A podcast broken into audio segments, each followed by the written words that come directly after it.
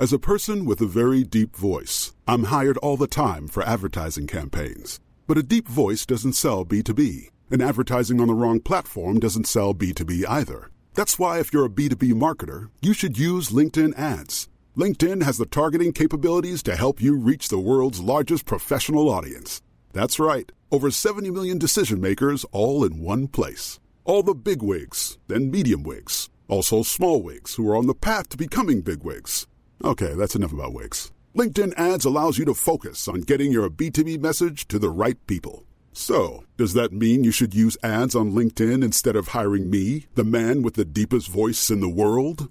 Yes. Yes, it does. Get started today and see why LinkedIn is the place to be to be. We'll even give you a $100 credit on your next campaign. Go to linkedin.com slash results to claim your credit. That's linkedin.com slash results. Terms and conditions apply. Ce podcast est sponsorisé par les éditions Pocket qui vous présentent la sortie de son polar Coup de pelle d'Alice Paul. Charlie, capitaine de police aussi brillante qu'excentrique, est transféré dans un commissariat isolé au cœur des montagnes. La découverte d'un cadavre vient perturber la quiétude des lieux. Armé de raquettes aux pieds et accompagné de Marc, son binôme étrangement serein, Charlie plonge dans une enquête où chaque pas la rapproche d'une vérité terrifiante. Coup de pelle, un polar glaçant d'Alice Paul, disponible aux éditions Pocket. Bonjour, c'est Jules Lavie pour Code Source, le podcast d'actualité du Parisien. Dans le département du Nord, l'ancien chef d'une chorale est soupçonné d'avoir violé au moins deux choristes mineurs au moment des faits, dans les années 90, dans un contexte d'emprise. Deux femmes ont porté plainte contre lui il y a quelques années, près de 30 ans après les faits. L'homme, âgé de 65 ans aujourd'hui, a été mis en examen en mars 2023 pour atteinte sexuelle et viol par personne ayant autorité. Il a été laissé libre sous contrôle judiciaire. C'est le Parisien qui a révélé cette affaire le 21 janvier. L'auteur de cet article, Nicolas Jacquard, de notre service police-justice, est dans Code Source aujourd'hui.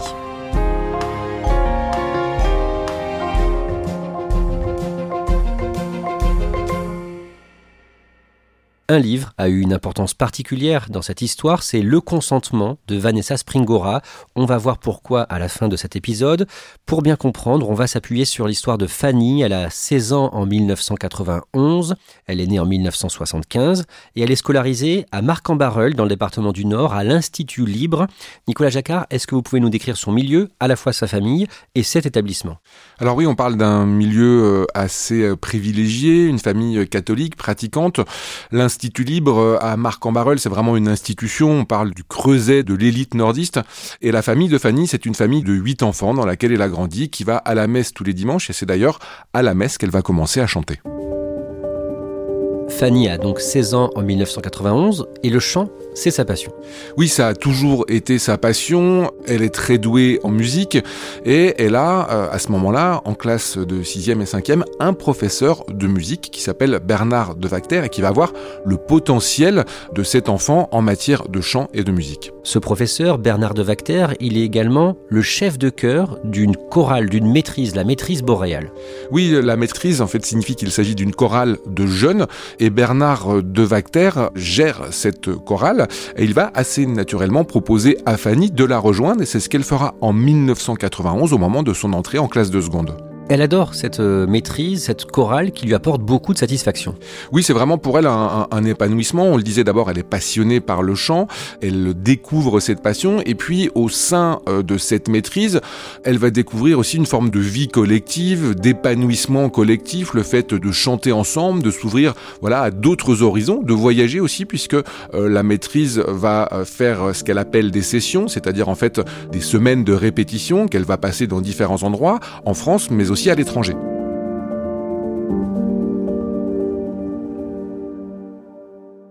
Au centre de l'attention, il y a donc euh, le professeur de chant, chef de chœur, Bernard de Vacter.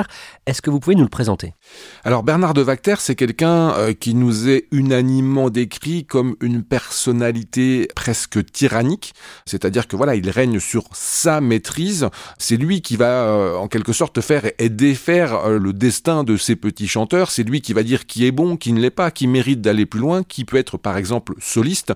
C'est quelqu'un qui a un caractère très tranché, dirons-nous. En février 1993, quand elle a 17 ans, Bernard de Vacter propose à Fanny d'être soliste pour un opéra, elle accepte, mais elle est terrorisée avant l'échéance à venir, et un soir, pendant un séjour d'une semaine de répétition dans une abbaye de la Somme à Valoir, Bernard de Vacter lui parle pour la rassurer. Oui, parce qu'il euh, y a une, énorme pression qui pèse sur ses épaules. Fanny raconte que à ce moment-là, elle est quand même très très mal, qu'elle perd du poids, qu'elle est extrêmement stressée. Et puis un soir, euh, justement, alors que la maîtrise est en retraite dans une abbaye, elle s'isole, elle se met à pleurer. Et Bernard de Vacter arrive derrière elle, euh, un petit peu subrepticement, et il va la réconforter. Il va d'abord lui faire des câlins, et puis très vite, ça dérape. Il l'embrasse. Il l'emmène avec lui jusque dans sa chambre, et là, elle subit une pénétration digitale, elle mettra des années à le qualifier de viol, mais c'est comme ça qu'elle le ressent aujourd'hui. Elle se dit quoi à ce moment-là après ça? À ce moment-là, euh, elle est euh, extrêmement perturbée puisque elle le dit à cet âge-là, elle ne connaissait encore rien de ces choses-là. Elle ne euh, sait pas si elle doit trouver ça normal ou non. Lui tente de la rassurer en lui expliquant que c'est normal, qu'ils sont amoureux et qu'elle doit se laisser faire.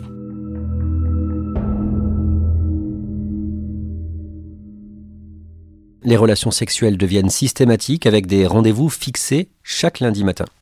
D'abord, euh, Bernard de Vacter va raccompagner assez régulièrement Fanny chez elle. Il va lui demander de trouver un endroit un petit peu discret. Et en fait, euh, bah, une fois par semaine, il va garer son véhicule sur le parking de la petite chapelle qui se trouve derrière chez les parents de Fanny.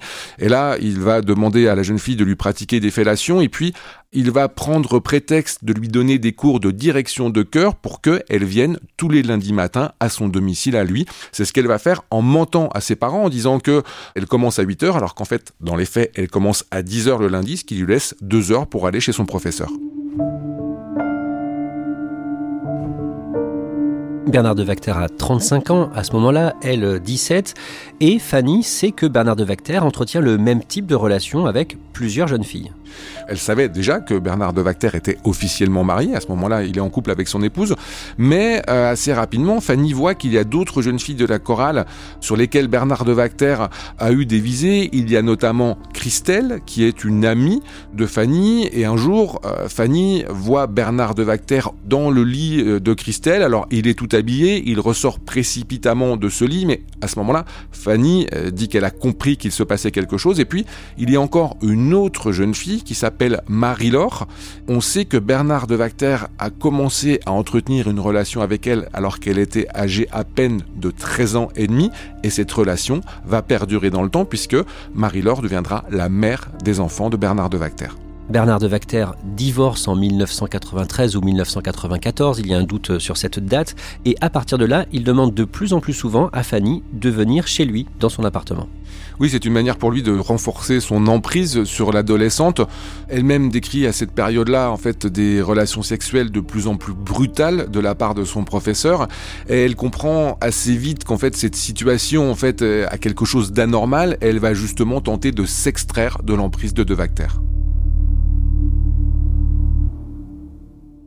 Elle quitte la maîtrise en 1994. Fanny rencontre un jeune homme avec qui euh, elle va se marier, avec qui elle aura deux enfants. Des années plus tard, en 2004, quand son garçon de 8 ans lui demande à chanter dans une chorale, Fanny hésite. Oui, elle hésite parce que bien sûr, il y a ce vécu euh, qui est déjà traumatique pour elle, mais euh, elle va quand même euh, donner suite et elle voit qu'il y a justement une maîtrise qui passe en concert dans une église pas très loin de son domicile. Il se trouve que cette chorale, c'est justement la maîtrise boréale.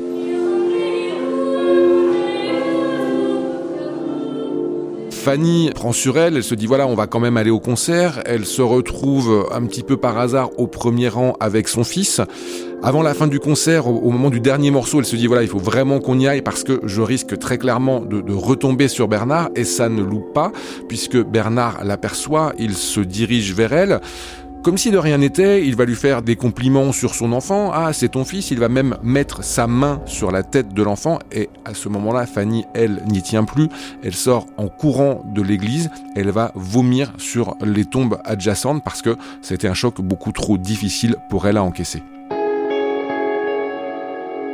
Cet événement intervient en avril 2004 et l'année suivante, en 2005, Fanny croise par hasard une autre ancienne choriste devenue employée de la maîtrise boréale. Oui, cette jeune femme se prénomme Anne-Lise. Elle a été choriste au même moment que Fanny, donc dix ans auparavant. Et puis, à ce moment-là, euh, elle travaille pour le compte de l'association qui gère la chorale. Et elle discute euh, comme deux vieilles copines. Et, et Anne-Lise dit à Fanny, ah bah tu vas rire, tiens, au fait, est-ce que tu sais que Bernard de Vacter a divorcé de Marie-Laure? Donc Marie-Laure, c'est cette jeune choriste dont il a fait finalement son épouse.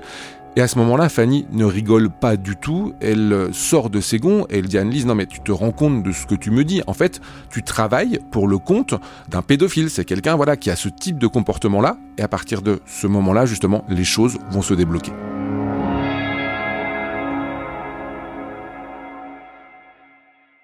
Anne-Lise, cette employée, prend conscience à ce moment-là que ce qu'il se passe n'est pas acceptable et elle en parle au directeur de l'association qui chapeaute la maîtrise. Il s'appelle Marc. Il tombe des il mesure la gravité des faits dénoncés et il réagit. Oui, Marc, c'est vraiment le premier adulte de la maîtrise qui va prendre conscience de l'ampleur du phénomène. Alors lui-même n'en était absolument pas au courant, contrairement à d'autres adultes de la maîtrise d'ailleurs qui, plus ou moins, savaient ce qui se tramait dans leur dos et savaient ce que Bernard de Vacter faisait, mais c'est pas du tout le, le, cas de Marc. Et lui, tout de suite, il va prendre les choses très au sérieux. Il va écouter Fanny, il va également écouter Christelle, il va tout de suite, à partir de ces témoignages-là, diligenter une enquête interne, et très rapidement, à ce moment-là, on est en août 2005, il licencie Bernard de Vacter, il licencie aussi Didier, qui était l'administrateur de la chorale, et qui était un petit peu le binôme de Bernard, parce que Marc s'est rendu compte qu'en fait, Didier, l'administrateur, savait ce qui se passait. Donc ces deux personnes-là sont tout de suite mises à pied, licenciées, et puis, dans la foulée, Marc, au nom de l'association, transmet l'intégralité des témoignages qu'il a pu recueillir à la justice et au procureur de la République de Lille. Une enquête est ouverte, elle est confiée à la Brigade des mineurs de Lille. Entre mi-2005 et mi-2008, en l'espace de trois ans, les policiers interrogent des dizaines de personnes qui ont fait partie ou qui font partie de la maîtrise. Nicolas Jacquard, en résumé, qu'est-ce qu'il ressort de toutes ces auditions? Fanny était loin d'être un cas isolé, c'est ça? C'est exactement ça. Alors d'abord, on peut noter que quand même, pour l'époque, euh, si je puis dire, le travail policier est véritablement fait, puisque, euh, vous le disiez, on a près de 60 personnes qui sont entendues dans le de cette affaire, ce qui est quand même assez conséquent. Et assez rapidement, euh, on va se rendre compte qu'en fait, c'était presque un système de prédation qui était organisé par Bernard, puisque on pense, et c'est l'enquête qui va le mettre en évidence, qu'il a eu des relations sexuelles avec près d'une vingtaine de jeunes filles sur 10 à 15 ans euh, d'exercice au sein de la maîtrise une petite vingtaine de jeunes filles qui, euh, pour certaines, étaient mineures, pour d'autres étaient majeures. Et c'est euh, là toute la difficulté de cette enquête qui va être de montrer s'il y avait consentement ou non, et où s'arrête ce consentement et où commence l'emprise. Nicolas Jacquard, visiblement, Bernard de Vacter, ciblait des jeunes filles avec le même profil. Alors ce sont euh, souvent des jeunes filles brunes, jolies, qui sont talentueuses, qui sont le plus souvent alto, on a aussi des jeunes filles qui sont toutes euh, à ce moment-là un petit peu en, situation de mal-être, euh, qui euh, au moment de l'adolescence sont parfois dans des familles assez conservatrices vers lesquelles elles ne peuvent pas se tourner, auprès desquelles elles ne peuvent pas s'exprimer, et lui va jouer un petit peu de, ses peurs, de ses atermoiements, de ses rébellions, et il va justement cibler un petit peu toujours le même type de filles. On a même, et c'est un témoin qui nous le dit, le sentiment que peut-être il repérait ses proies, j'allais dire dès les premières années de collège et qui se disait tiens euh, telle fille en sixième ou en cinquième à un moment elle chante, elle se débrouille bien, eh bien je lui demanderai de, venir dans la maîtrise. Cela reste une hypothèse, mais c'est en tout cas comme ça que certains témoins nous présentent les choses.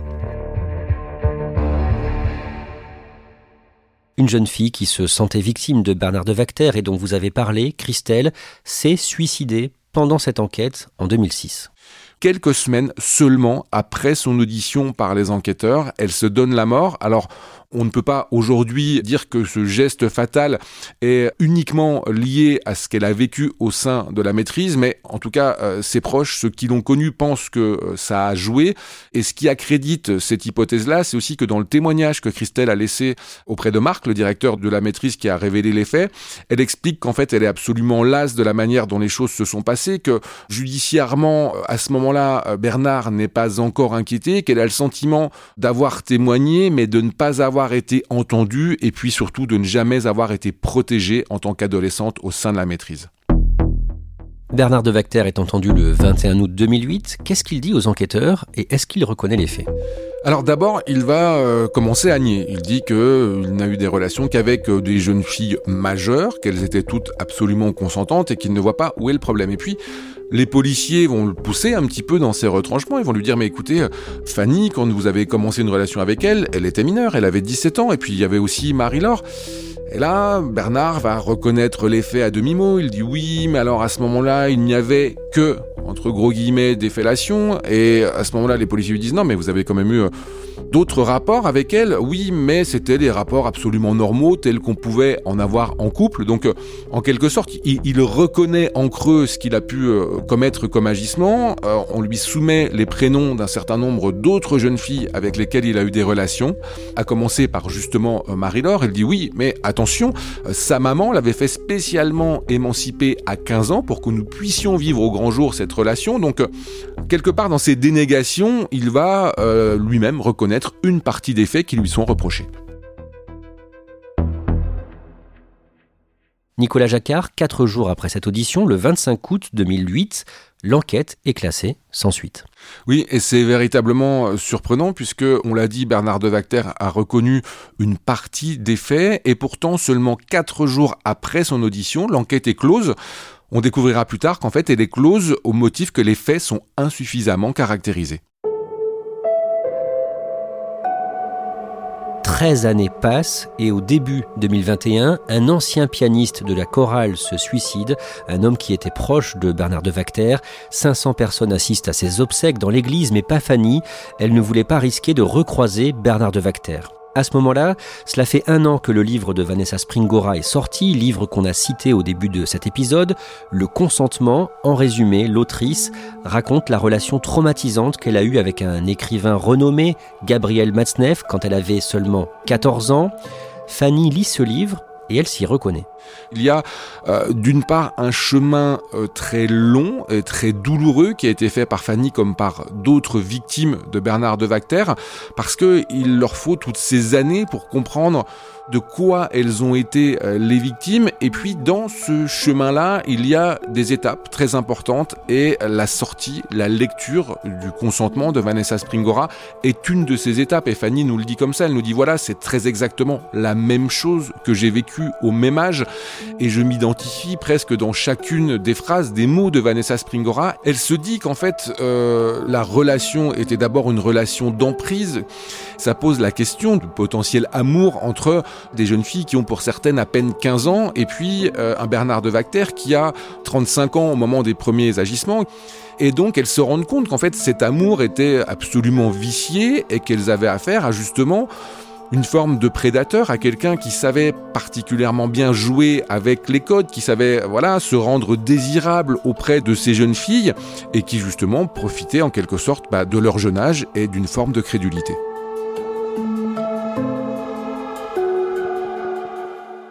Fanny décide de prendre contact avec une avocate du barreau de Lille, Audrey Jankiewicz, avocate qui se lance dans un travail d'archéologie judiciaire très vite, elle s'est dit voilà, on va euh, monter une forme de plan d'attaque judiciaire. Et la première étape de ce plan, c'était d'abord de savoir ce qu'il était advenu de la procédure de 2005-2008.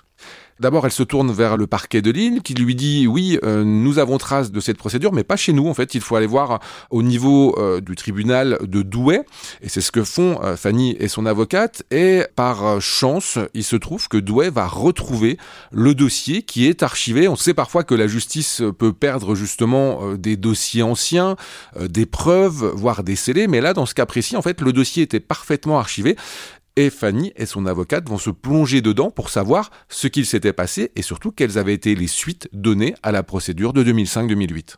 Et c'est là qu'elles apprennent que l'enquête a été classée, sans suite. Nicolas Jacquard, les victimes n'avaient pas été officiellement prévenues à l'époque.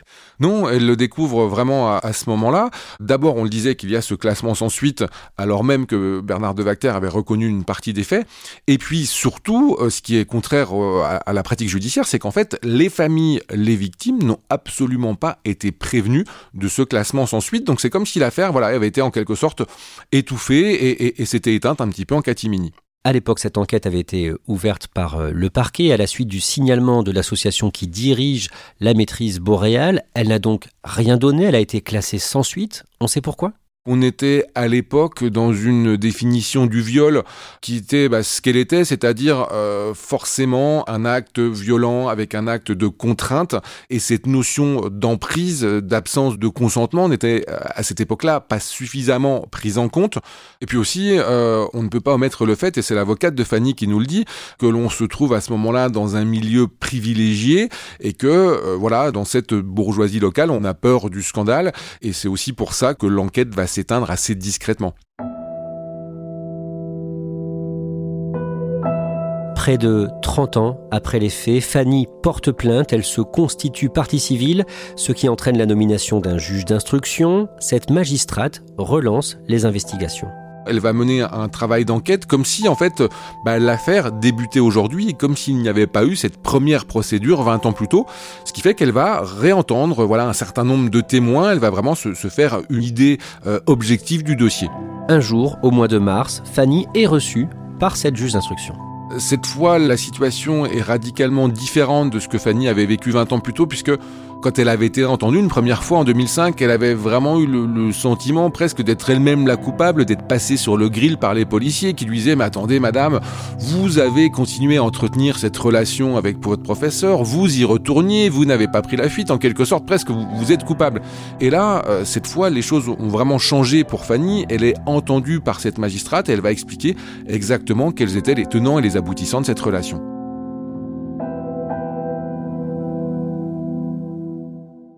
Quelques jours plus tard, le lundi 20 mars 2023, Bernard de Vacter est entendu à son tour par la juge d'instruction. L'ancien chef de chœur a pris de l'âge, il a maintenant 65 ans et sa santé est défaillante. Oui, euh, en tout cas, c'est ce que nous, nous disent ses proches. C'est aujourd'hui un retraité. Cette audition va tourner euh, court puisqu'il choisit de garder le silence, ce qui est son droit le plus strict.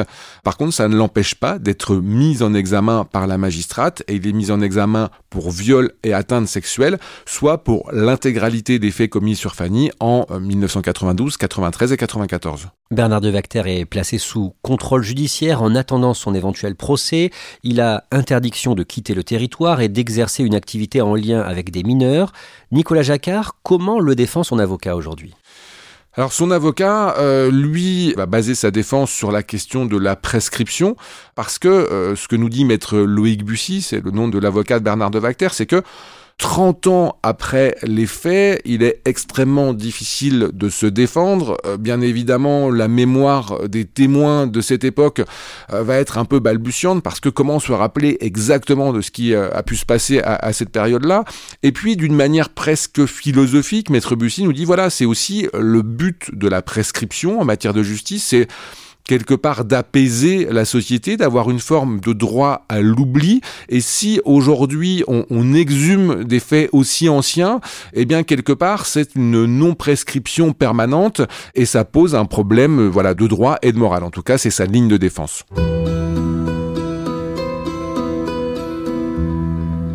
Pour l'instant, Bernard de Vacter n'est que mis en examen. On ne sait pas s'il y aura un procès un jour. J'imagine que c'est ce qu'espère Fanny.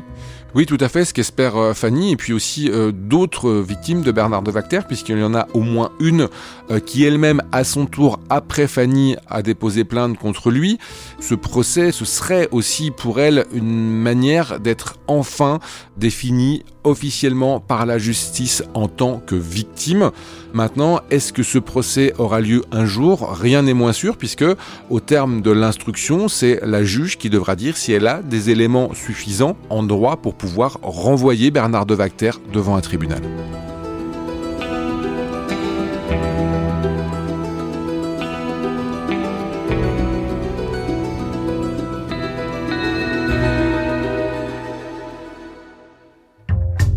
Merci à Nicolas Jacquard. Code Source est le podcast d'actualité du Parisien. Cet épisode a été produit par Raphaël Pueyo et Barbara Gouy. Réalisation Pierre Chaffanjon. Si vous aimez Code Source, parlez-en autour de vous, laissez-nous un commentaire ou des petites étoiles sur votre plateforme d'écoute préférée. Vous pouvez nous écrire à cette adresse codesource at leparisien.fr. Code Source, c'est un nouveau sujet d'actualité chaque soir du lundi au vendredi et le samedi ne ratez pas Crime Story, le podcast de faits divers du Parisien.